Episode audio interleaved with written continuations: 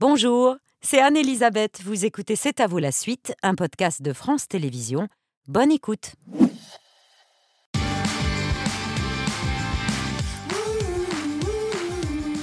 C'est à vous pour vous accompagner jusqu'à 20h55 avec Mohamed, Pierre Patrick et Cédric Béchade qui nous a fait le plaisir d'être là tous les jours de la semaine aux commandes des cuisines de C'est à vous. Merci beaucoup, cher Cédric. Je rappelle que vous êtes le chef du relais château euh, L'Auberge Basque à Saint-Pé-sur-Nivelle, que lundi, vous aurez peut-être une deuxième étoile. Vous nous tenez au courant, bien sûr. Avec plaisir. Voilà, J'y- on- crois dans ma bonne étoile, je vous ai dit. Eh ben, nous aussi, on, on est ravis. Pour le dernier dîner de la semaine, de la canne. Criachera, une variété ancienne. Euh, le monde industriel a galvaudé ce canard, a créé la grippe aviaire pour moi. Et ben, une race comme ça résiste à la grippe aviaire. Elle est goûteuse, elle est fine, elle n'a pas le goût lessiviel habituel. Et on va l'accompagner d'une tuile de pois chiche, de betterave au vin. Et j'ai fait une sauce au vin d'Irouléguy. Et donc nous, on va se tester, Anne-Elisabeth, avec un petit point dans la poêle pour faire des tuiles de pois chiche. Vous allez voir, ça se fait tout seul. C'est hyper facile. Eh ben voilà, je vous Eh ben, donnerai la recette. J'ai au moins réussi un truc dans les cuisines de C'est à vous. Voilà. J'en fais une petite troisième. Parfait. Vous les donnerez à Patrick, celle-là. hein Entendu. Merci. C'est pour lui. Spécial dédicace. Merci, cher Cédric. À tout à l'heure pour le dîner de C'est à vous. Depuis plus de 30 ans, elles sont sur tous les fronts. Encore il y a quelques semaines, en immersion, en première ligne dans les tranchées des soldats ukrainiens, sous les feux d'artillerie et les tirs d'obus de l'ennemi. Des tirs de mitrailleuse claquent, brisant le silence de la tranchée. Un soldat se met à son poste de tir et d'observation. En cas d'avancée de l'ennemi, il faut faire appel au plus vite à l'artillerie. Quand soudain, il nous alerte. Attention, baissez-vous L'obus s'écrase un peu plus loin. Mais c'est le premier d'une longue série. Baissez-vous encore. Il faut encore s'accroupir dans la tranchée. C'est plus proche déjà. Oui, celui-là n'est pas passé loin. Visés par l'artillerie russe, nous devons quitter la position. Allez-y. La zone est à découvert. Un nouvel obus siffle au-dessus de nos têtes. Dorothée O'Leary, grand reporter depuis 33 ans sur France 2, là où travaille également sa consoeur Maris Burgo. À elles deux, elles ont parcouru la planète Cambodge, Angola, Bosnie, Tchétchénie, Rwanda, Afghanistan, Kosovo, Syrie et depuis le 24 février 2022, l'Ukraine, où la journaliste correspondante de guerre a effectué sept missions, cinq mois au total sur le terrain. côtoyer la mort. Le quotidien des soldats sur cette ligne de front que nous arpentons. Les positions russes sont sous ces arbres, à 400 mètres.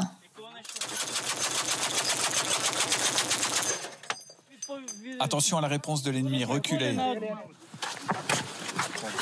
Après les tirs ukrainiens, la course dans les tranchées pour échapper aux projectiles de riposte. C'est entre autres dans ces tranchées situées sur ce que les Ukrainiens appellent la ligne zéro que les pertes humaines sont les plus importantes. Mais tout à leur combat, les soldats ici refusent d'évoquer cette dure réalité. Maris Burgo, Dorothée O'Lyric ou encore Memona Interman, l'une des pionnières du genre, envoyée spéciale de FR3 pour la chute du mur de Berlin, en Yougoslavie, au Tchad, en Libye ou encore à Gaza en 2012. Vous avez entendu les bombardements? C'est incessant, depuis 20 minutes. On est tout près de la Méditerranée. Vous entendez? C'est incessant. Comment croire une, trêve de ce type? C'est la question que nous avons posée aux gens. Mais en même temps, toutes sortes d'informations arrivent à Gaza et en 24 heures, on peut dire que la tonalité a beaucoup changé. C'est à vous ce soir consacré au travail de ces femmes grands reporters. Dorothée O'Lyric, Maris Burgo et Memona Interman sont ce soir nos invités.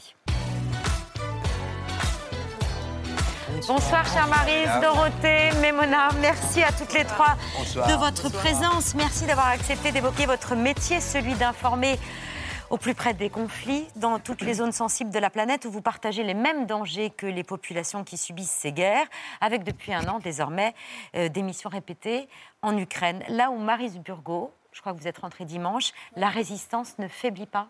Ah oui, c'est euh, la chose peut-être la plus impressionnante euh, dans cette guerre, c'est de voir combien euh, à la fois les, les- les soldats mais aussi les civils euh, résistent malgré les, les grandes difficultés auxquelles ils font face. Plus c'est dur, moins il y a de lumière, moins il y a de chauffage, plus il y a de morts et de blessés, plus ils résistent. Oui, parce qu'en fait, ça ne fait que qu'amplifier ce, sentiment national qui est né, en fait, il y a un an d'une certaine manière, et qui, qui s'est construit euh, au fur et à mesure que l'agression russe devenait de plus en plus dure. C'est la chose la plus émouvante à regarder en fait en Ukraine aujourd'hui. C'est ça, cette espèce de, de, grande fierté, de sentiment national qui n'existait pas totalement avant, qui est né pendant cette guerre. France Télévisions a fait le choix de toujours avoir une équipe euh, sur place en Ukraine. Dorothée, vous êtes arrivée là-bas 14 jours avant l'invasion russe, euh, où la guerre semblait tellement loin que le 14 février, pour la nuit de la Saint-Valentin, la population de Kiev était en boîte de nuit et vous aussi. On faisait la fête et on tournait pour cette soirée de la Saint-Valentin. C'était vraiment plus euh, l'amour que la guerre, c'est certain. C'était peut-être aussi une façon, même s'il y avait des bruits de bottes et on sentait que ça se rapprochait, peut-être d'éloigner cette menace. Mais franchement, jusqu'au dernier moment, les Ukrainiens, les Ukrainiennes vivaient normalement. Et je pense qu'il y a eu un effet de sidération le 24 février, quand vraiment on nous a dit, euh, voilà, l'invasion a commencé. Aujourd'hui, ce conflit a changé. On l'a vu avec vos reportages les plus récents. Cette guerre dure, les combats sont de plus en plus âpres, de plus en plus de morts, de blessés, notamment à l'est, euh, à Bakhmut, où vous êtes allés toutes les deux, là où les soldats Wagner essayent de reprendre cette ville que vous décrivez comme une ville fantôme. Dorothée, il n'y a pas une minute sans explosion? Quand je dis pas une minute, c'est peut-être même pas 15 ou pas 30 secondes. C'est très, très impressionnant. Il y a des éclats d'obus partout. Il y a tout est détruit. On dit 90%, mais il y a des cadavres dans la rue. Euh, il y a des tirs aussi, parfois d'armes légères. On ne sait pas si ce sont des snipers. Euh, il y a une sensation, vraiment. Moi, je sais qu'avec mon équipe, ça, vous prend au trip, ce silence, cette ville qu'on traverse vraiment totalement déserte. Et de temps en temps, vous croisez quelqu'un, euh, une vieille dame qui était en train, je me souviens, d'acheter un calendrier. Et je dis, mais pourquoi vous achetez un calendrier? Et elle me dit, mais enfin, il me faut un calendrier de 2023, ça sera l'année de la paix. Et en plus, regardez, il y a un petit chat et un petit lapin qui sont trop mignons. Et c'était au milieu de ce décor absolument apocalyptique. Une guerre de tranchées. Euh, avec le sentiment, et ça vous l'avez dit toutes les deux, de couvrir la guerre de 14-18 et eh oui, parce que c'est euh, vous avez euh, les pieds dans la gadoue et des soldats, notamment sur la dernière mission que je viens de faire là, qui est donc qui était très proche de Barmouth et à Barmouth où les soldats euh, sont épuisés, vivent les, euh, les assauts incessants des forces russes qui avancent debout. Ce n'est pas une légende, les Russes envoient vraiment euh, des, des, vagues qui se suivent les unes après les autres, plusieurs, plusieurs par jour. Il y a des centaines et des centaines de morts côté russe, on ne sait pas très bien côté ukrainien. C'est parfois je me dis c'est le Moyen Âge, ce que je suis en train de vivre. C'est pas le Moyen Âge, c'est un peu la guerre 14-18, c'est vrai. La guerre, c'est pas seulement des tranchées, des bombardements, des destructions, c'est d'abord et surtout des histoires de femmes euh, et d'hommes, des destins brisés, euh, heureux, malheureux, destins bousculés. Je voudrais qu'on voit deux extraits de vos euh, reportages qui montrent des, des, moments heureux au milieu du fracas des armes et des souffrances en tout genre. D'abord, un mariage auquel vous avez assisté, Dorothée, tout près du front et malgré l'avancée des Russes. Parce que c'est la guerre parce qu'il est difficile de se projeter dans le futur, Lysia et Valérie ont décidé de se marier. La ligne de front est proche, mais l'écho de la guerre s'est tu. Un calme providentiel le temps de la cérémonie traditionnelle orthodoxe. Moi, Lysia, je te prends pour mari et je te jure amour et fidélité jusqu'à la mort. Je vous déclare mari et femme. Oui, vous pouvez les féliciter et vous pouvez embrasser la mariée.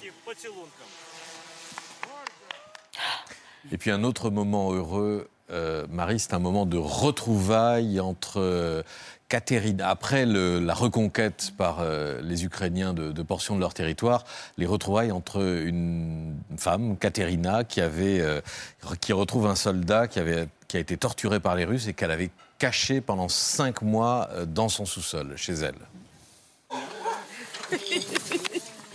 Quand ils se revoient désormais, leurs étreintes sont longues et nombreuse. Pendant toute l'occupation russe, elle l'a caché dans ce sous-sol. Elle l'a soigné, nourri. Si les Russes l'avaient appris, elle aurait été tuée sur le champ. Si Katarina n'existait pas, je serais tout simplement mort. Ils se voient désormais régulièrement. Katharina, une femme exceptionnelle et discrète, à Izium, personne ou presque ne sait qu'elle a sauvé une vie. Est-ce qu'on peut dire que ce sont ces moments-là qui, dans le reportage de guerre, vous donnent envie de, continuer? Ce sont des moments de grâce qui sont particulièrement émouvants, touchants. Moi, ce mariage, euh, il faut savoir que ce couple était ensemble depuis 15 ans et pas mariés parce qu'ils n'ont jamais eu le temps. Ils ont deux enfants. Ils se sont dit, euh, c'était relativement au début de la guerre, il faut vraiment qu'on s'unisse, qu'on se marie et pour les enfants. Et je me souviens que la terreur de cette maman, c'était que sa fille de 17 ans voulait également s'engager pour résister. Elle n'avait pas peur pour elle, elle avait peur pour, pour sa fille. Et, c'était vraiment tout proche de la ligne de front. Le, chauffeur nous disait, euh, faut partir, faut partir, c'est trop dangereux, boum, boum. Il parlait pas anglais. Et un mariage. Very, very dangerous et tout. Et ce mariage, un moment où tout a été calme, un moment de grâce, vraiment. Ben, en fait, moi, ça me réconcilie avec euh, l'être humain. Hmm. Parce que quand, il y a quand même des moments, euh, particulièrement sur cette guerre, euh, quand on a vu Boucha, quand on a vu, quand on voit ce qui se passe en ce moment à Bakhmout, vous vous dites, mais euh, qu'est-ce qui se passe avec les hommes quoi? Comment peuvent-ils être aussi violents? Je, me souviens d'un monsieur, un paysan, euh, sur ma dernière mission, là, qui, a dit, mais il n'y a pas une seule personne assez intelligente dans ce monde, pas une, pour arrêter ça? Et bon, Katerina, pour moi, montre que au milieu de la barbarie, même quand tout vous semble noir, en fait, nous, les êtres humains, il y a de la lumière en nous. Moi, c'est ça que ça me, fait dire et ça me réconcilie avec les gens. Un an de conflit, le risque à tout point de vue, c'est la banalisation de cette guerre, la démobilisation de l'opinion publique, d'où l'importance de ces informations régulières au plus près euh, du terrain, Mémona. L'Ukraine aura remis l'actualité internationale durablement à la une de l'actualité et c'était essentiel de ne pas penser qu'on vit éternellement dans un monde de paix, ce qu'on pouvait penser malheureusement de temps en temps. Euh, oh, c'est une belle fiction, ça. depuis la France, parfois. En tout cas, on s'enfermait dans cette fiction-là. C'est une vraie fiction parce que, à bien regarder, la paix n'a jamais été euh, tenace et, euh, durable. Si vous regardez, par exemple, les conflits du Moyen-Orient, l'Irak, on en voit des soubresauts interminables. La Syrie, on n'en parle pas, mais c'est là. Le Yémen, voilà une guerre où des milliers de civils meurent, périssent, n'ont rien à manger. Dans la corne de l'Afrique, il y a des millions de gens qui n'ont rien à manger en ce moment. On ne les voit pas. Où sont-ils? Parce que la guerre n'est pas filmée, elle n'existe pas. Ça, je ne le crois pas du tout. On sait très bien que c'est un piège de focaliser tout sur un endroit, un pays. Nous sommes en Europe, la guerre est en Europe. Mais le reste du monde n'est pas en paix non plus. Mmh. Euh, j'espère que les rédactions, euh, particulièrement les nôtres dans le service public, vont conserver des euh, structures solides, des services étrangers, des services d'actualité internationale solides, parce qu'il faut un compagnonnage au long cours pour se familiariser avec les problématiques, avec les questions géopolitiques, sans oublier bien entendu l'humain. Parce que c'est vrai que pour incarner la guerre, rien n'est mieux que de faire parler les gens. Mm. Ici, de, de la guerre telle qu'ils la voient, mais de là-bas. Je souligne sur le sujet de l'Ukraine une question. Notre Parlement, où est-il? Il y a eu un petit débat escamoté en octobre à l'Assemblée nationale. Et puis plus rien. Quand euh, le président Zelensky est allé aux États-Unis, il a été reçu en triomphe, bien sûr, à la Maison-Blanche, mais devant, le Congrès. Lorsqu'il est allé en Grande-Bretagne, il a été conduit comme à la noce devant la Chambre des communes. Et nous, nous avons regardé. Le président du Parlement ukrainien est venu devant l'Assemblée nationale. Le président du Parlement ukrainien est venu à l'Assemblée nationale, mais l'Assemblée nationale n'a pas eu de véritable débat et nous n'avons pas encore discuté des options, livrer des armes. Bien entendu, on ne peut pas le laisser. Le problème n'est pas là. Le problème, c'est comment nous, en tant que peuple français, nous nous tenons par rapport à ce, conflit, par rapport à nos élus. Vous êtes trois femmes sur les terrains de guerre, euh, mais il y a des femmes qui sont engagées dans la guerre, qui sont des combattantes. C'est l'objet du livre dont on parle tout de suite, euh, Dorothée Olyric dans l'œil de pierre. Oui, Dorothée, vous venez de publier un livre qui s'appelle La guerre au féminin, et vous êtes allée à la rencontre de dix femmes euh, qui sont ou qui ont été dans l'armée de terre, de l'air, dans la marine ou dans les forces spéciales ou euh, même auxiliaires de santé. elles disent leur engagement, leur passion. C'est à la fois bouleversant et passionnant. euh, mais aussi leurs peurs, leurs doutes, et elles n'esquivent pas les problèmes de sexisme ou de, ou de difficultés pour une femme dans l'armée. Dans ce livre, vous citez un chiffre euh, frappant, ou en tout cas pas forcément connu, 16,5% des militaires français sont des femmes, ce qui place l'armée française à la quatrième place euh, de la féminisation Mhm. dans le monde. Vous, le, le reporter de guerre, ça vous, elle vous épate, ces femmes? Elle m'épate parce que c'est pas le même métier que nous. Il y a des points communs, mais euh, il y a cet engagement, où il y a cette envie de servir la France. Nous, je ne sais pas si vous avez le sentiment, mais nous, on n'est pas là pour servir la France. Et elles, elles ont ça, mais il y a la même passion. Il y a la même envie euh, de vivre des choses extraordinaires, d'avoir une vie un peu pimentée, de- d'avoir des, des sentiments exacerbés. hein. Toutes le disent, hein. tout est 100 fois plus, plus extraordinaire hein, au quotidien. euh. Et elles ont besoin de ça, avec les difficultés que ça comporte, les, les problèmes psychologiques, les retours, la famille, le conjoint, les enfants. Et, et elles m'ont montré aussi beaucoup de force, mais beaucoup de faiblesse aussi. C'est ça qui est intéressant. Elles combattent pour la France, c'est le, sous-titre de la guerre au féminin et le livre vient de sortir chez Talandier. Dans votre livre, il y a le témoignage de Léa, qui a été auxiliaire de santé dans l'armée de l'air et dont le compagnon, l'amour de sa vie, Alain Bertoncello, a, trouvé la mort en 2019 à 28 ans dans une opération de libération d'otages au Burkina Faso. Le moment le plus dur, c'est le, c'est le sevrage en fait. hein. Quand euh, on se rend compte bah, qu'il faut continuer, qu'il faut vivre sans lui. Là, c'était euh, un mur, je me suis pris en, pleine face et j'avais deux options. C'était soit bah, je me fais écraser j'avance plus, ou alors euh, je l'escalade. Donc j'ai choisi la deuxième option parce qu'Alain, euh, je sais qu'il veut que je continue, pour moi et pour nous. Bonsoir Léa Bertoncello, merci de votre présence ce soir. On vient de voir un extrait de votre témoignage qui a bouleversé les Français. Il a été vu des centaines de milliers de fois sur les réseaux sociaux. Dans ce livre, vous racontez avec- à Dorothée votre rencontre avec Alain, le coup de foudre, la passion commune que vous aviez pour l'armée. C'était le- presque le cœur de votre rencontre. Vous, êtes, vous saviez que vous vous retrouviez là, si j'ose dire, sur cette, dans cette passion. Et oui, parce qu'on s'est rencontrés euh, à une soirée avec mon meilleur ami qui était infirmier dans les forces spéciales. Et euh, du coup, on était entre militaires. Donc, euh, j'ai rencontré Alain euh, lors de cette soirée euh, entre militaires. Euh, et un matin, Alain est en mission au Burkina Faso. C'est son père qui vous appelle et vous apprend le drame. Euh, dans un premier temps, j'imagine que pour toute, comme pour toute personne, femme ou homme, le, le deuil est impossible. Euh, mais on fait comment? On, on essaie de garder vivant le souvenir le plus possible. C'est la première réaction? Euh, c'est compliqué, en effet. C'est pour ça que j'ai voulu témoigner aussi euh, en tant que veuve de guerre qu'on peut y arriver. Il peut y avoir des, des- des moments où ça va être compliqué, on est face à un mur et il y a un moment où on peut euh, se relever. Moi, j'ai été entourée par ma famille, heureusement. Ça a été eux vraiment qui m'ont aidée à, à surmonter cette épreuve.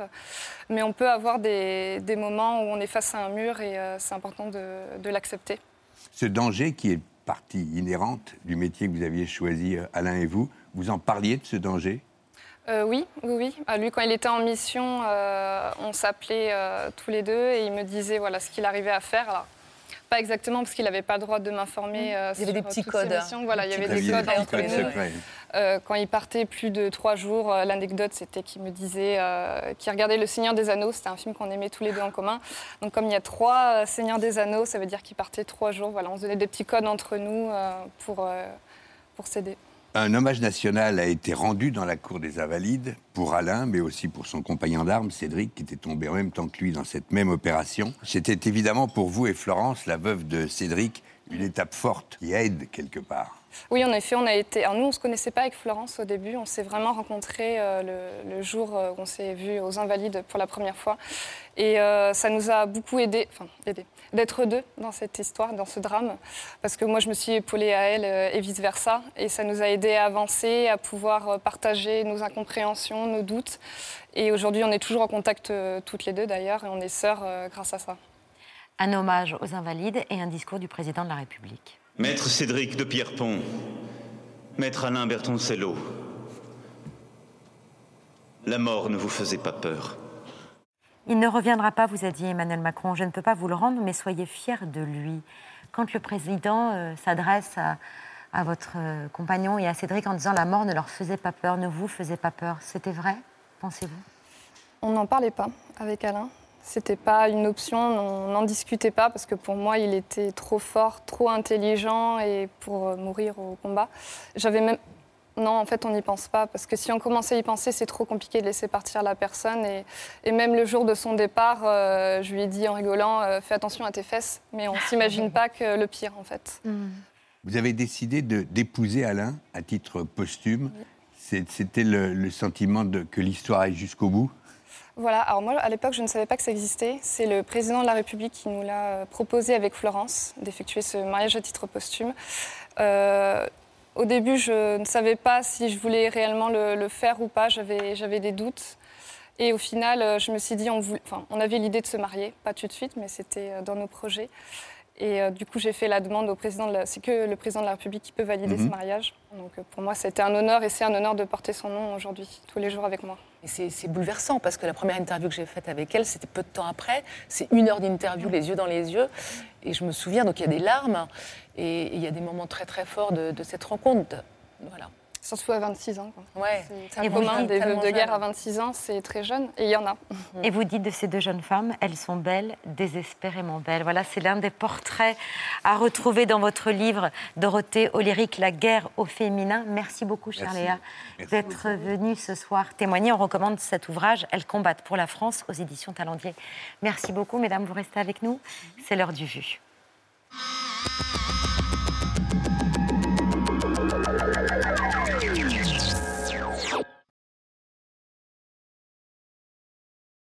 Nathalie Marquet-Pernot m'a dit Tiens, Jean-Luc, j'ai retrouvé ça. Euh, cet homme était un homme bon, un homme sincère, un homme généreux. Je voudrais qu'on se lève pour Jean-Pierre parce qu'il a fait des choses extraordinaires euh, pour le journalisme et pour la France dont il était si proche. C'est monsieur Jean-Pierre Pernaud. À Abbeville, la halle commerçante s'appelle depuis septembre dernier Jean-Pierre Pernaud. Allez, en direct de Dieppe aujourd'hui, hein, les 3 kilos pour 19,50 euros. hein. Les négociations entre les industriels et les distributeurs ont pris fin. Les prix pourraient augmenter en moyenne de 10% dans les prochains mois. François s'inquiète et nous demande, on entend parler de Mars rouge, est-ce que ça veut dire que les hausses seront les plus hautes jamais euh, connues? Ah ben on va faire le régime, hein, c'est obligé. On va être tous fit euh, cet été sur la plage, on est tous maigres. hein.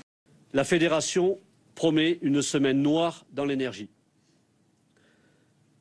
Il y aura de nombreuses actions, il y aura des coupures ciblées, il y aura des blocages, il y aura des occupations de sites.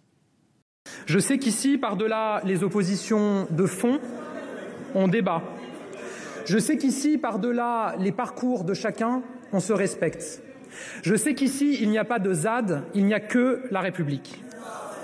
Et donc, je serais tenté d'espérer qu'après le vacarme et l'obstruction des extrêmes, s'ouvre à cet instant le temps de la sagesse et de la raison.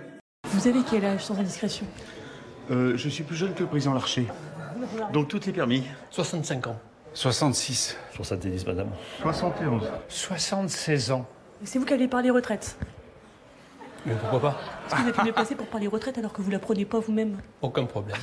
Monsieur le Président, allez-vous aujourd'hui accompagner le gouvernement et Monsieur Macron dans un coup de force contre le Parlement qui, si le texte venait à être adopté par la seule CMP, voire pire, par des ordonnances inusitées, sans habilitation ni ratification, relèverait d'un coup d'État feutré contre les institutions de la République? L'examen du texte au Sénat, pour vous, ne sera pas un long fleuve tranquille. Vous connaissez le Coca-Cola? C'est très amer. C'est du- c'est le, c'est le café de la forêt, c'est le café pur. Les chauffeurs de camions euh, utilisent ça quand ils conduisent la nuit. C'est comme les étudiants qui se dopent au caféine euh, pour les examens.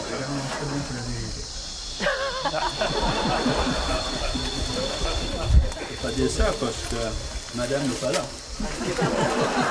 Trois associations attaquent l'État en justice. Motif, le manque de cours d'éducation sexuelle à l'école. Trois séances sont normalement prévues chaque année, mais on est loin du compte. 36% des 18-24 ans pensent qu'une femme peut prendre plaisir à être humiliée ou injuriée. 23% estiment qu'elle peut prendre du plaisir à être forcée.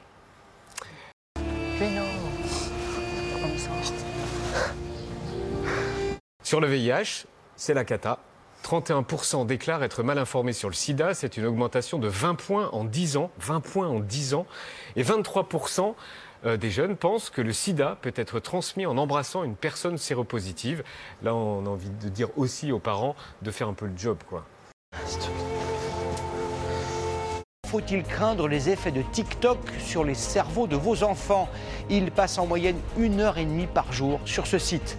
Génération TikTok, génération concon, addiction, désinformation, la réponse peut-elle être la législation? Moi je suis vraiment H24 sur, euh, je suis sur TikTok, donc vraiment c'est une gogolerie. Il y a moins d'une heure, l'Assemblée nationale a voté en faveur d'un accord parental obligatoire avant toute inscription d'un mineur de moins de 15 ans sur les réseaux sociaux. TikTok est le paroxysme de cette, ce matraquage de format court qui fait que retenir l'attention de plus de 15 secondes d'un individu aujourd'hui, c'est un challenge. Énorme succès, énorme succès. Truc de fou, TPMP atteint des sommets depuis 10 ans, à plus de 3 millions de téléspectateurs, c'est incroyable. Mesdames et messieurs, vous suivez en direct la plus grande escroquerie de l'histoire de la télévision. Incroyable. L'information à la télé, bah, c'était l'information. Non, mais c'est incroyable. Ça, c'est vraiment l'information du jour. Donc, il a à la télé, donc il voit tout ce qui se dit euh, sur lui euh, dans toutes les, les- les émissions. Mohamed, en Iran, plusieurs centaines de jeunes filles ont été victimes d'empoisonnement. Oui, elles seraient euh, plus de 1000, 1000 écolières, collégiennes et lycéennes victimes d'empoisonnement en trois mois dans une dizaine de villes iraniennes. Des jeunes filles qui quittent leur dor- dortoir pour femmes en pleine nuit pour aller à, à l'hôpital ou s'écroulent en, en sortant des cours. J'ai mal à la poitrine et quand je marche, mes jambes tremblent un peu. Lorsque je me lève, j'ai des vertiges et tout mon corps est très engourdi. Ça m'empêche de marcher. Des repas ont été empoisonnés pour empêcher les étudiantes de participer aux manifestations qui se déroulaient dans tout le pays. À l'époque, les étudiants ont jeté de la nourriture dans les rues en signe de protestation. Mais ces derniers jours, ça s'est nettement aggravé. Les attaques au gaz toxique se sont multipliées dans les écoles.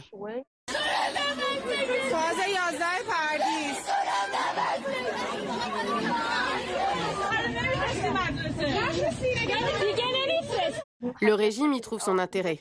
Il s'agit clairement de représailles, car cette révolution est dirigée en grande partie par des femmes, surtout des jeunes. Et c'est aussi une tentative d'intimidation qui vise à dissuader les filles d'aller à l'école. Aucune école de garçons euh, n'a en revanche été euh, touchée par ces empoisonnements. Il est donc clair qu'il s'agit euh, d'éloigner les jeunes filles des écoles. Nos services secrets vont trouver quels groupes ont commis ces actes. Les auteurs ont peut-être agi par goût de l'aventure. Il est encore trop tôt pour le dire. Malgré des inscriptions presse sur la voiture et les gilets pare-balles, Maris Burgo a été mise en joue à deux reprises par des Ukrainiens qui la suspectaient d'être, elle et son équipe, des saboteurs russes. Le stress, le danger, la sidération. Aussi, lorsqu'en reportage, au début des années 2000, sur l'île de Jolo, à la rencontre euh, du commandant Robot, un chef terroriste local, la journaliste et son équipe sont prises en otage. Sept semaines de détention. Être otage, c'est euh, se dire en permanence quand, combien de temps ça va durer. Et est-ce que ça peut durer des mois et pourquoi pas des années? On dormait par terre, euh, après tout comme vivent des millions de gens dans le monde. hein. Euh, de temps en temps, on allait euh, se laver dans une rivière. Pour moi, c'était l'occasion de voir des femmes, ce qui faisait du bien, parce que j'étais entourée d'un monde d'hommes. Des tirs en permanence, une situation de guerre quand même. On pense à des choses essentielles, bien sûr. Et puis là, là aujourd'hui, euh, j'ai j'ai pas envie d'aller euh, travailler demain matin. Vous voyez, j'ai envie de passer du temps avec les gens que j'aime. Et euh, on verra après pour le reste. Vous êtes aimé évidemment, Maris Burgo, mais ce jour-là, vous vous dites, il n'est pas question que cette expérience douloureuse m'empêche de retourner faire mon travail, de, tourne- de retourner sur le terrain. Ah oui, ça c'était très clair pour moi. J'étais quand même assez jeune. Euh, je me suis dit sur le champ, euh, c'était une expérience difficile, ça ne m'empêchera pas de continuer à faire ce métier et je ne leur offrirai pas cette victoire. J'ai été privée de ma liberté euh, de manière totalement injuste. Retenue dans la jungle sous un arbre des jours et des jours. Je ne le méritais pas et je me suis dit ma victoire sera de recommencer, de faire ma carrière comme je voulais la faire. Et, ça, j'ai réussi, je crois. Mais Mona, ne pas laisser le risque, les menaces, les intimidations vous empêcher de faire votre métier. C'est exactement ce que vous avez vécu lorsque vous êtes retourné à Tripoli, après y avoir subi une tentative de viol de la part de Kadhafi, qui vous a ensuite menacé les yeux dans les yeux. I kill you, je vous tuerai, I send somebody to kill you, je vais envoyer quelqu'un vous tuer. Vous revenez sur cet épisode dans votre livre. Une journaliste ne devrait pas dire ça, mais longtemps vous l'avez tué par peur des représailles mais j'avais raison de me taire. Parce que j'ai rencontré Kadhafi dans des circonstances invraisemblables.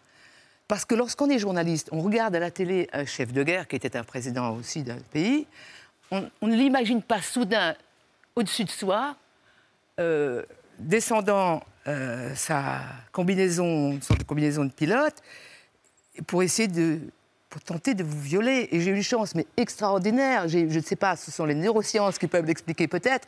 Comment j'ai pu, à ce moment-là, dissocier l'image de cet homme de celle d'un violeur en me disant Mais attends, il faut que tu trouves une solution. Et je lui ai dit I'm sick, je suis malade. I can't, I can't, je suis malade, je, ne peux pas, je peux pas, je suis malade. Mon père était musulman. Et, et je sais que c'est un, tabou pour certains hommes musulmans de coucher avec une femme qui a ses règles. Et il m'a demandé, il n'a pas perdu le nord, il m'a dit How many days Ça, je ne peux pas l'oublier. Combien de jours? Two days comment ai-je eu l'idée de m'en sortir comme ça? Jusqu'à aujourd'hui, je ne le sais pas. Mais lorsque je me suis euh, relevée, il m'a attrapé par les épaules, comme ça, il y avait une glace. Je me suis vue, et là, je me suis dit, il faut que je sorte de là. Et le lendemain matin, euh, l'ambassade de France, n'était pas un ambassadeur, c'était un chargé d'affaires. Tout le monde est venu me chercher, et Christian Mallard et Maillard, notre collègue de l'AFP, m'ont escorté. Nous sommes partis pour Zurich, sans attendre l'avion direct d'Air France à la mi-journée. Et euh, la dernière chose que le chargé d'affaires m'avait dit avant de monter dans l'avion, à l'échelle de coupé, comme il m'accompagner jusqu'en bas, il m'a dit Vous ne mangez rien dans l'avion, hein. vous mangez rien. Vous ne touchez pas au plateau repas. Et j'ai eu raison, je savais très bien qu'il descendait les gens, pardon, le vocabulaire est un peu disgracieux, mais je n'avais pas envie de mourir. Moi, Julien avait 5 ans, Elodie avait 3 ans. On n'en parlait pas jusqu'au moment où Kadhafi est venu à Paris en 2007. Et là, je me suis dit, ce type qui va défiler sous la Marseillaise, drapeau, etc., c'est pas possible. J'en ai parlé. Dorothée, vous vous êtes retrouvée les yeux bandés, vous, face à un plateau d'exécution. C'était en Égypte en août 2013. Vous vous êtes dit ce jour-là, c'est la fin, vraiment la fin. Mais le plus fou, c'est ce qui vous a traversé l'esprit à ce moment-là on ne peut pas savoir ce à quoi on va penser au moment où on se dit vraiment qu'on va mourir. J'étais avec mon équipe et, chacun, on s'est vraiment dit dans 30 secondes, dans une minute, on est mort. On avait les yeux bandés, on était face à un mur avec des, euh, un sol. Moi, je voyais un petit peu mon bandeau était comme ça, avec des cailloux, avec des briques. Je me suis dit, c'est pas possible, c'est comme dans un film. C'est comme dans, l'histoire, les images d'archives. Et là, je me dis, bon, bah, je vais mourir. On entend le, le mec qui charge l'arme derrière. Et j'ai dans une minute, je suis morte. Tant qu'à mourir, euh, ils n'auront pas mes pleurs, mes cris, mes supplications. Je vais mourir dignement. Puis je me dis, mais c'est complètement débile, parce que personne ne va savoir que tu es morte dignement. Je dis, c'est pas grave, c'est entre toi et toi, il euh, faut mourir dignement. Et d'un autre côté, supplier, j'avais l'impression que j'allais me prendre la première balle. Donc tant qu'ils n'ont pas tiré, il y a un petit espoir quand même. Et puis bien, bien évidemment, j'ai pensé à mes enfants et euh, je me dis ça sera marqué au fer rouge toute leur vie et ils vont balancer mon cadavre euh, dans un terrain vague. Enfin, je voyais toute la suite pour avoir vu des choses comme ça, couvert des, des histoires comme ça. Et après, je me dis mais euh, mince, mon fils allait rentrer en sixième et je visualise euh, la liste des fournitures scolaires, euh, format A4, papier jaune, avec tout encore plus compliqué que les autres années, parce que c'est la sixième. Et je me dis, eh zut, pour rester poli, euh, mon conjoint va jamais assurer, il va pas acheter les bons petits carreaux, il va pas acheter le, les, bons crayons et tout. Je dis, mince, et ça me met en rogne. Et tout ça se passe, on est peut-être dix minutes face au mur. Et là, je suis super énervée à cause de ça. Et je me dis, mais ma mère va venir de Nantes. Elle va s'occuper, elle fera les courses, il y aura tout ce qu'il faut. C'est incroyable. Et là, je suis soulagée. Et là, je me dis, ils peuvent tirer maintenant. Euh, je suis soulagée. Mais j'ai pas revu ma vie au ralenti. Euh. J'ai dit, eh merde, les fournitures scolaires, mais. Euh, C'est les mignonnes, cette histoire, mm. vraiment. Les atrocités du Rwanda vous ont longtemps poursuivi. Dorothée, vous y êtes allée aussi, Marise. Mais Dorothée, vous étiez avec la première équipe de, de France 2 à débarquer dans la, dans la foulée du, génocide. On va voir un petit extrait d'un de, vos reportages sur place. Nous ne sommes plus qu'à quelques mètres des positions les plus avancées de la ligne de front. Il faut courir. Les forces armées gouvernementales sont juste en face. Nous pouvons constater que le cessez-le-feu n'est pas respecté et que l'offensive se poursuit de la part euh, des rebelles qui avancent chaque jour davantage sur Kigali. La scène qui se déroule est devenue quotidienne pour les rebelles, une pluie d'obus et d'artillerie. Là, on voit des scènes de combat, mais ce qui vous a marqué, évidemment, ce sont les scènes de massacre, et des, des morts, des Mm. hommes, des femmes, des enfants coupés en morceaux. Vous avez longtemps fait des cauchemars du Rwanda. Oh, C'est difficile de ne pas en faire. hein. Je crois que tous euh, ceux qui sont euh, allés au Rwanda à ce moment-là, que ce soit des militaires ou des journalistes, sont vraiment marqués euh, à jamais. hein. Moi, j'avais personnellement jamais vu de cadavre. On m'avait épargné le, le corps de ma grand-mère décédée. C'était un de vos premiers reportages à Oui, c'est le hein. tout premier. Je suis toute jeune. Et, et j'ai vu des cadavres, mais par milliers, par milliers. Je marchais littéralement dans des champs de cadavres. Et c'est pas des cadavres paisibles, c'est des cadavres, effectivement. euh, euh, très, très Torturés. enfin, coupés, torturés et figés dans des, dans des situations comme ça, avec des, des- des- des femmes éventrées. Enfin, c'est le pire de ce qu'on peut voir. Je souhaite à personne de voir une telle horreur. Alors, moi qui étais vraiment jeune, je me dis comment, où ça passe, où ça casse. Et je me suis dit, il faut trouver un sens à ce métier, il faut trouver un sens à qu'est-ce que je fais là, pourquoi j'encaisse des choses aussi abominables. Et donc je me suis dit, ben voilà, mon métier, c'est d'être là où ça se passe, c'est de témoigner, c'est de raconter. Si nous, journalistes, on n'est pas là, euh, qui, qui va raconter ça, tous ces morts? Et j'ai trouvé des enfants dans l'état de cadavre, on a, on a sauvé des petites filles, on a, enfin, il y a eu des, des moments absolument bouleversants, j'en parle encore avec beaucoup d'émotion. C'était il y a longtemps, mais c'était hier aussi. euh, c'était hier aussi. Et j'ai fait beaucoup de, cauch- de cauchemars, effectivement, ouais. Et puis vous avez fait toutes trois l'Afghanistan. Oui. Euh, encore une guerre qui dure, si j'ose dire, même si c'est pas la guerre. C'est presque une situation encore pire que la guerre, que celle que vivent les, Afghans. Euh, on, avait envie de passer un, un bout de reportage que vous avez fait récemment parce qu'il est dramatique et en même temps il y a une forme d'happy end. Donc on regarde l'aspect le plus dramatique qui nous a tous tellement frappés quand on l'a vu euh, euh, diffusé. J'ai vendu ma fille à cause de la famine et de la pauvreté. Je devais beaucoup d'argent, plus de 2000 dollars à des gens. Et euh, est-ce que tu sais quand tu vas partir et comment tu te sens Je vais partir bientôt. Comment tu te sens par rapport à ça? Le mari, âgé de 20 ans de plus qu'elle, doit venir la chercher dans quelques semaines. Il n'y aura pas de mariage. Il l'emmènera de force.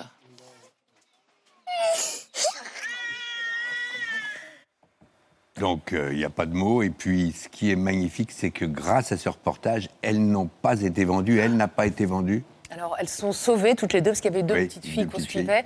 Alors déjà, je, vous- je tiens à vous préciser qu'elle pleure, mais que moi aussi je pleure. Nous aussi, on pleure. hein. C'est terrible. Et je ne pensais pas qu'elle allait pleurer. Je pensais qu'elle allait être un petit peu abattue, comme sont souvent les enfants, comme ça, en disant, bah oui, c'est pour nourrir mes parents. Donc ces larmes, je me les prends vraiment euh, en plein cœur. Et très vite après, ce, reportage a été diffusé un peu partout en Europe et j'ai eu beaucoup, beaucoup de propositions de dons très importants de, gens qui me disaient euh, on vous donne 2000 dollars tout de suite pour sauver Amina, pour sauver Sabera.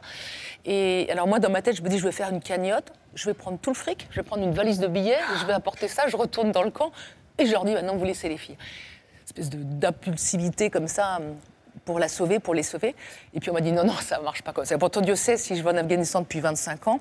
Et en fait, je me suis renseignée, j'ai trouvé une association qui s'appelle Too Young to Wed, trop jeune pour se marier, qui, elles, savent faire l'approche, parce qu'il faut réunir les familles euh, du vendeur, de l'acheteur, euh, l'imam, etc. Donc tout s'est fait comme ça, bien. Et en fait, ils ils, sortent les familles du camp, ils les emmènent à 4 heures de route à Herat, où ils sont logés, nourris. Et, pendant deux ans, ils vont être pris en charge par l'association et ils vont leur apprendre un métier au père. Ils vont les rééduquer sur on, ne vend pas sa fille. Ils vont faire un microcrédit, apprendre un petit boulot. Et du coup, euh, l'association, une semaine après ce tournage, était déjà sur place. Et ça a mis trois mois. Et trois mois après, elles étaient toutes sauvées. Et je les ai retrouvées. Et j'ai vu euh, donc Amina qui allait à l'école, qui n'était jamais allée à l'école. Voilà, il y a des images. Et là, là, c'est là, c'est moi qui pleure la première. C'était bouleversant de la voir. Elle est toute mignonne. Et, et donc elle va à l'école, elle est sauvée, sa petite sœur euh, aussi. Puis entre-temps, la maman a fait encore un autre enfant, mais elle a vendu personne. hein. Et je suis en contact encore avec elle euh, très souvent. On vous a demandé à, à chacune votre reportage euh, le plus marquant. Pour vous, euh, Dorothée, c'est euh, l'Afghanistan que l'on que l'on vient de voir. Mais Mona, vous, c'était en 1995. Vous accompagnez une survivante d'Auschwitz, Renée Eskenazi, qui est retournée sur place 50 ans plus tard. Ah, vous l'avez retrouvé C'est dans des blocs comme ça que je cherchais ma mère et que j'appelais partout Maman, maman, c'est toi? Maman, dans la nuit. Et j'ai mis sept nuits avant de la retrouver. En apportant ces photos ici, René Ashkenazi voudrait remonter le temps. De ce temps, il reste les fiches des archives nazies d'Auschwitz. À 8565. J'ai retrouvé ma mère. Et aujourd'hui, dans les archives, euh, on retrouve l'horreur. On retrouve l'horreur.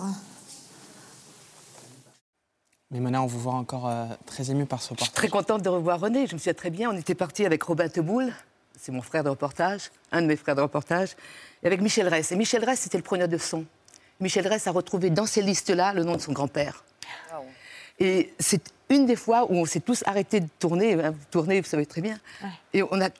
Et on s'est vraiment là, on a fondu en larmes parce qu'on était là, on était physiquement, mentalement à Auschwitz-Birkenau en janvier 45, au moment de la libération des camps. Et c'est René qui nous a remis debout en disant mais non, il faut continuer.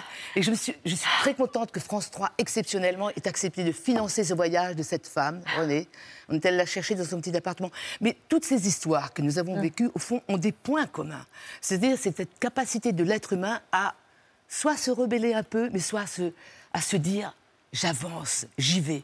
Je vais vous confier une chose. Moi, ce qui m'a donné la force de faire ça, c'est l'école. Je veux absolument ici remercier tous ces enseignants qui nous ont acceptés dans leur classe. On avait le ventre vide. Je peux vous assurer que la pauvreté à La Réunion était effrayante. Et ils nous ont dit, vous aussi, vous avez le droit de construire un destin. J'espère qu'il y aura un jour un monument, non pas en l'honneur des journalistes, mais des enseignants. Marise, vous, vous n'avez pas choisi un reportage euh, de guerre, vous avez choisi un reportage dans un EHPAD pendant le, le confinement, un témoignage dont on se souvient tous. Je peux même pas aller chez ma voisine. On peut même pas discuter. Je suis toute la journée renfermée là-dedans. C'est pas une vie à 97 ans. Mais ma voisine, elle n'a pas le virus, et puis moi non plus. On, on pourrait se, se voir de temps en temps, discuter un petit peu. Vous mangez plus? Ben, je force parce que mes enfants, ils rouspètent. Parce qu'ils me disent, maman, tiens le coup jusqu'au bout. Le grand reportage, c'est pas toujours à l'autre bout du monde. Alors, pour moi, c'est même pas du tout systématiquement à l'autre bout du monde. D'ailleurs, moi, je, je ne suis pas une reporter de guerre. Je suis un reporter tout court. hein.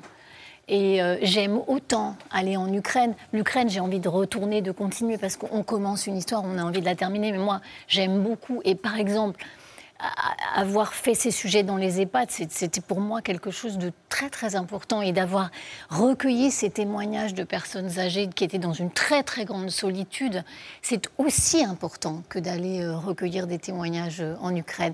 Vous restez avec nous, mesdames. On va, on va ensemble euh, partager le repas que nous a préparé notre chef Cédric Béchat. Puis on verra quelques-unes des images où les Français vous ont découvert pour la première fois à la télévision. D'ici là, j'étais à ça. Zoé Bruno. J'étais à ça. Bonne soirée, mademoiselle. Merci, mais moi, c'est madame. Ah, madame, excusez-moi. Je vous en prie. Qu'est-ce qui t'arrive? T'as de la fièvre Depuis quand tu refuses qu'on t'appelle mademoiselle? Mademoiselle, vous avez oublié votre porte-monnaie? Oula, euh, madame, pardon. Excusez-moi, non, pardon, comme vous êtes très... Enfin, c'était à votre âge, c'est c'est mon plus rare bonjour. Allez, bonne journée. Bah, bonne journée. Faut pas lui en vouloir, hein. Vous pouvez pas savoir, vous portez pas votre alliance. Ah oui, mais ça n'a rien à voir avec le fait que je sois mariée ou non. hein. C'est juste que mademoiselle, c'est un peu sexiste quand même. Oh là là Non, moi je veux bien défendre la cause, mais qu'est-ce qu'elle nous gonfle à vouloir tout changer tout le temps On comprend plus rien. Vous croyez pas que vous voyez du sexisme un peu partout? Parce que pourtant, moi, je suis féministe, je suis hyper engagée. Je me suis pas rasé les aisselles depuis 2017, par exemple. Oh non, oh non, c'est pas vrai Mais non, c'est pas vrai. C'était juste pour être plus crédible. Mais je m'en fous de tes poils, j'ai renversé toute la sauce sur le tapis. Non, en fait, le terme mademoiselle, c'est les restes d'une vieille époque où les femmes, elles n'étaient pas considérées comme responsables. Donc, euh, soit elles étaient sous l'autorité de leur père, soit elles étaient sous l'autorité de leur mari, mais de toute façon, elles étaient renvoyées à leur statut marital. Là, si t'appelles une nana mademoiselle, en gros, tu la renvoies forcément au fait qu'elle soit pas mariée. Ouais. Alors que pour les mecs, évidemment, on se pose pas la question. C'est vrai qu'on dit plus damoiseau. Du tout. Oui, bon, c'est pas plus mal. hein. Et puis, la question mademoiselle, madame, c'est quand même des gros lourds qui te la posent pour savoir s'ils peuvent te draguer ou pas. Oh là là, les gros lourds. Ah oui. Bon, bah écoute, je te laisse méditer là-dessus. Mais j'ai raison, hein, tu verras. Ok. Alors, euh, salut madame. Eh ben, ciao, madame. Et bonne journée, madame Non, mais c'est vrai que c'est logique, son truc. Tu te rends compte? J'étais à ça d'être sexiste. Dorothée, Marise, Mémona, bienvenue à la table de C'est à vous. Je vous présente Cédric Béchade, chef du relais château, l'auberge basque, qui euh, termine sa semaine avec nous avec de la canne. oui, de la canne créachera, une variété ancienne. Et je l'ai amené dans Iroulegui, donc un terroir local. On est sur beaucoup de, produits locaux et d'origine depuis 15 ans, avec une tuile de pois chiche, qui est aussi une tradition au Pays Basque. Et on a mis une effilochée avec cette sauce. Et je souhaite une belle dégustation. Magnifique. Merci. Oui, on va déguster. Hein Parce qu'on a retrouvé les, les, premières images de Maris Bourgo à la télévision. C'était en 1988 pour le journal de la Haute-Normandie. Et c'était au mois d'août. Alors j'imagine que les titulaires devaient être en vacances. Et c'est la petite Marise qui est à l'antenne. Maintenant, la suite de l'actualité avec vous, Marise. Attention, circulation assez dense sur les routes pendant ce long week-end du 15 août. Pour les départs, Bison, Fusé, Bison Futé pardon, conseille donc de ne pas quitter la région en direction de l'ouest ou du sud ce soir entre 17h et 21h. Et j'en profite pour vous donner tout de suite le temps pour demain. Demain, ce sera le grand beau temps. C'est énorme. et vous saviez que vous seriez grand reporter à ce moment-là? Je rêvais. Ah, vous rêviez déjà J'avais très envie. Bon, là, on en était loin encore, mais... Euh, pour vous, Dorothée, j'ai un chenil euh, à Dompierre-sur-Mer. Voilà. On ne voit pas, mais on voit des chiens, des chats, un chenil de luxe, euh, enfin des choses comme ça, avec un, avec, un beau lancement en plateau. Regardez. Ah, oh là là tout près de La Rochelle, s'est installé non pas un chenil, mais une véritable pension pour chiens et chats. Dorothée Oliéric et Jean-François Becquet. Ici, c'est une pension câline où les meilleurs amis de l'homme viennent passer des vacances. Ça va être la vie de château. La journée commence bien, un riz viande fraîche, ça ne se refuse pas. Les habitués déjeunent en musique dans leurs deux pièces tout confort. Et comme par hasard, c'est aussi un 11 août. Euh, oui, mais c'était le stage. J'avais un mois de ben stage. ça. Ah ben voilà. 11 jours, stage d'été, et je suis restée. C'est le mois d'août, c'est les débuts. Mais Mona, la première euh, télé qu'on a retrouvée, c'est pas au mois d'août, c'est en novembre. Euh, c'est un duplex et c'est à propos de l'affaire Mérine oh en 1978. Cet homme, si recherché, est-il réellement un super Arsène Lupin ou au contraire bénéficie-t-il de complicité de haut niveau? Et puis, Mérine, jusqu'ici, n'a pas reçu le soutien du milieu, mais le milieu n'a pas parlé non plus jusqu'à présent. Voilà quelques-unes des questions qui doivent bien donner du fil à retordre aux enquêteurs. Mémona Fiji, soir 3. Voilà. Et c'est seulement un an plus tard, d'ailleurs, il faut le rappeler, que sa cavale prendra fin. J'avais une robe, je me souviens, j'étais enceinte de Julien. J'ai pas beaucoup. Oui, oui, si, si. Mais on pourrait dire, bah oui, quand on commence, on est souvent sur les faits divers, mais enfin là, c'était une affaire nationale. Oui. Moi, j'ai vraiment commencé à l'île de la Réunion et j'ai voulu, moi, j'ai voulu être journaliste. Je vous dire, c'est tout bête. C'était pour raconter les, choses de mon village, sur les pentes du volcan. On n'était pas des gens très bien vus parce qu'il fallait aller voler un poulet de temps en temps ou une mangue.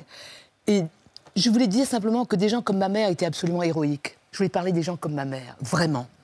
J'ai mis 40 ans à me rendre compte que c'était ça, en fait, l'origine. Une journaliste ne devrait pas dire ça. C'est votre livre euh, à découvrir chez Hugo Doc, Mona Interman. Merci beaucoup d'avoir accepté notre invitation. Euh, la guerre au féminin, c'est signé Dorothée Olyric et puis Maris Burgo, évidemment, euh, comme Dorothée. On suit vos reportages pour la rédaction de France 2. Merci d'avoir parlé avec passion de votre métier. On est tous très, très admiratifs de la façon dont vous nourrissez les journaux euh, du service public, entre autres, de cette information nécessaire et essentielle. Vous disiez, on ne sert pas la France, mais on se disait avec Maris que c'était une certaine façon de défendre la, démocratie et des valeurs qui nous sont chères. Vous savez qu'on a des hommes euh, reporters aussi quand même. Hein. oui, bien Dans sûr. notre rédaction, Luc Lacroix, qui travaille, qui est euh, notre correspondant à Moscou. Oui, bien sûr. Marc de Chalvon, mais non, mais quand même. On ne les oublie pas. Mais ils n'étaient pas invités ce soir. Exactement. Merci à toutes les trois. On conclut cette émission, comme tous les soirs, par les actualités de Bertrand.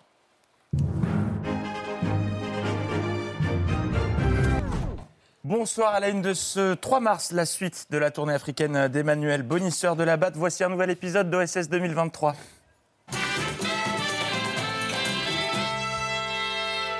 Et après le Gabon hier, aujourd'hui, l'Angola et la République démocratique du Congo. Ce matin, Emmanuel Macron euh, participait au forum pour un partenariat France-Angola de production agricole et visiblement, il n'avait pas trop envie de parler. Monsieur le Président de la République, si vous voulez bien me dire quelques mots, ce sera. Évidemment, et comme je suis véloce, un petit saut de cabri. Bien, tout a été dit. Merci à toutes et tous pour ce travail. C'est tout? Non, on a fait un petit peu de montage, mais attaquer son discours par tout a été dit, c'est signe que tu n'as pas très envie de parler. Évidemment qu'il a fait un discours, un discours qui sort de l'ordinaire. Euh, il y a dû y avoir une inversion dans les papiers puisque le président a lu sa liste de courses. Manioc, maïs, soja, coton, café, céréales. Et n'oublions pas le PQ et les yaourts aussi, parce qu'on n'en a plus. Attendez. Et si, Pardon. si Emmanuel Macron s'est retrouvé à lire sa liste de courses, il y a eu Ouais. inversion, ça veut donc dire qu'il y a quelqu'un qui a dû vraiment galérer aujourd'hui au supermarché. Je voulais saluer les organisateurs du forum, le club d'affaires franco-angolais. On a la croisée de deux enjeux. Il y a un enjeu angolais, celui de la diversification de l'économie. Non, fa- faites attention à ne pas mélanger les papiers, c'est important. Pendant ce temps-là, Gérard, euh, Gérald Darmanin est en visite en Nouvelle-Calédonie, où il a notamment rencontré le président de la province Nord, à qui il a offert un cadeau. Et monsieur était ravi. Oui, mais c'est devenu le symbole pour se moquer des Lillois, pour montrer que c'est le travail qui compte. Voilà. Bah merci. Euh, merci, vraiment, fallait pas. Et Nouvelle-Calédonie, toujours avec cette petite astuce, si vous êtes journaliste, que vous, êtes, euh, que vous avez hâte de partir en week-end, mais qu'on vous a collé un sujet à la dernière minute à pondre, pour gagner du temps et plier le sujet rapido, faites comme la reporter de la Une, listez toutes les personnes qui n'ont pas pris la parole lors d'une réunion, vous allez gagner un temps fou. Le PALICA et le RDO avaient rendez-vous pour évoquer l'avenir institutionnel. Gilbert Thuyenon, Victor Tutugoro, Alosio Sacco, Jean-Pierre Jaïwe, Adolphe Digoué, Jean Crenier et Wamitan ne se sont pas exprimés. Tout comme euh, Jean Castex, Lady Gaga, Marcel Desailly, Patrice. Fitouchard, Joe Cooker, Popek, Gros Quick et tant d'autres. Bah, pratique, ceci dit, comme technique. Dans le reste de l'actualité, les débats qui se poursuivent au Sénat, il n'y a pas à dire, c'est nettement plus calme qu'à l'Assemblée, limite trop. On est passé de l'extasie à une tisane nuit tranquille. Le scrutin est clos.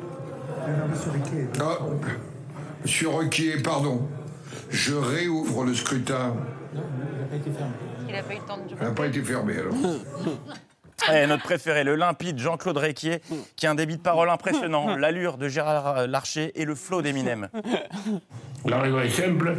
Notre régime de retraite est solidaire. La solidarité intergénérationnelle. Il y a parfois de l'indécence lorsqu'on confronte la revalori- revalorisation intermédiaire de la, de la discussion générale doit reposer sur l'équité. C'est limpide. Merci Jean-Claude. Euh, mais l'actualité, c'est aussi cette terrible nouvelle. J'ai une très mauvaise nouvelle à vous annoncer. Bah oui, c'est la dernière aujourd'hui de cette émission ici au Salon de l'Agriculture. Oh, oh non. Comment pouvez-vous me faire ça? France 3, elle est où la solidarité dans le groupe? Qu'est-ce que je vais faire à partir de lundi pour remplir ma chronique? Vous vous pouvez pas partir comme ça sans me laisser un, un dernier petit cadeau, juste un. Un petit clin d'œil pour un certain Bertrand Charmeroy. Bertrand, ça c'est pour toi? Euh, c'est cadeau.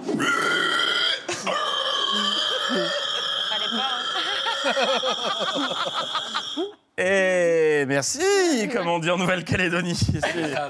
Oui, c'est le champion du cri de cochon, Patrick, qui a plus d'une corde à son arc.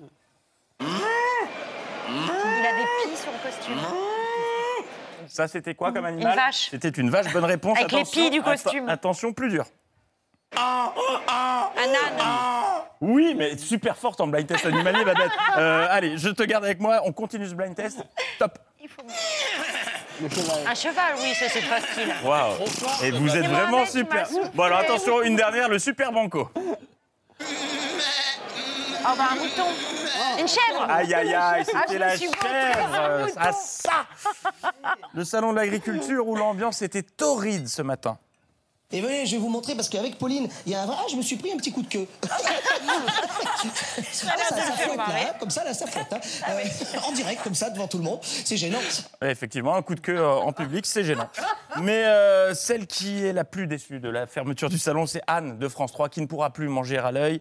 Euh, elle s'y était très vite habituée. Sur la fin, bah, elle, elle engueulait carrément les exposants qui n'avaient rien préparé pour elle.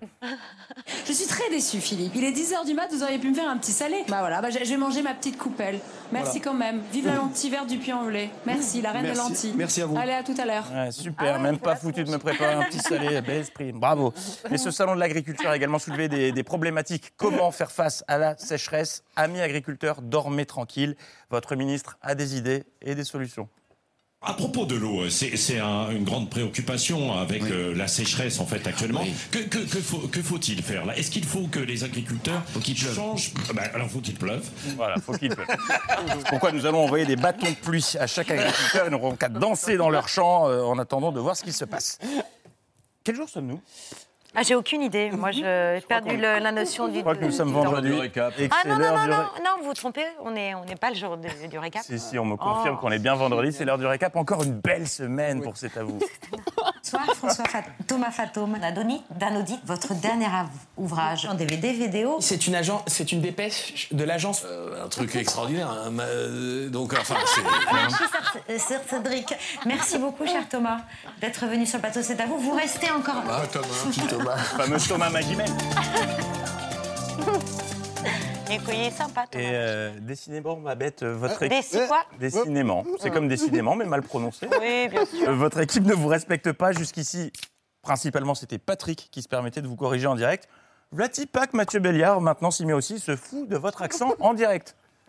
Les confessions du directeur de la CIA. Oui, William Burns, CIA. Pardon, pardon. je suis obligé de relever. C'est honteux, Mathieu. Jamais je me permettrai de vous de me. de me Bah non, non, non, te jamais. pas, là, te jamais, pas. jamais. Non, parce que Pierre le fait aussi maintenant. Pardon, Pierre, je ne vous entends pas. J'aime bien quand vous regardez simplement.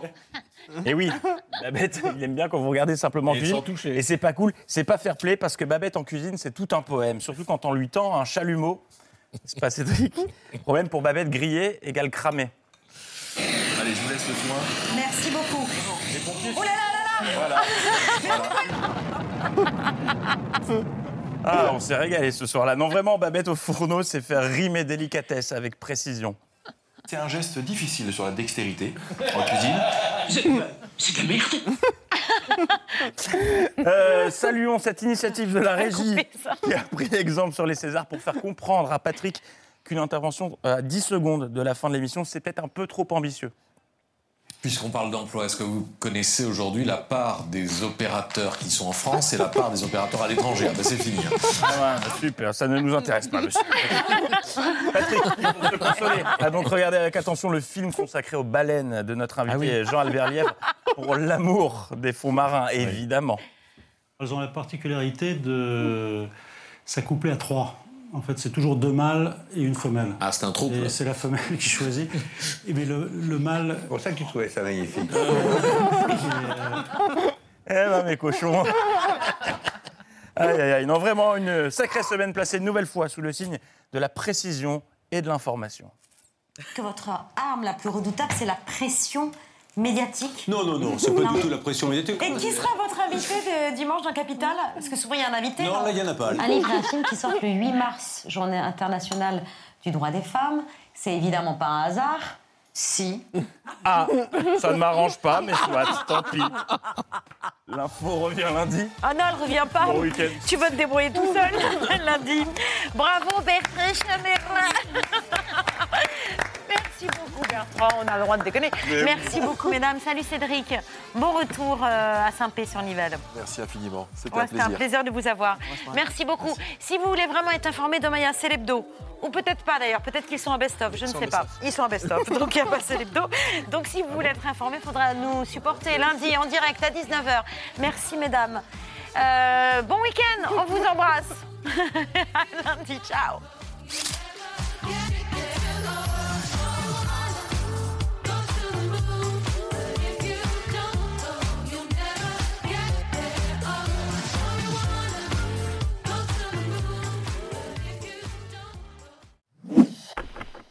Merci d'avoir écouté ce podcast de France Télévisions.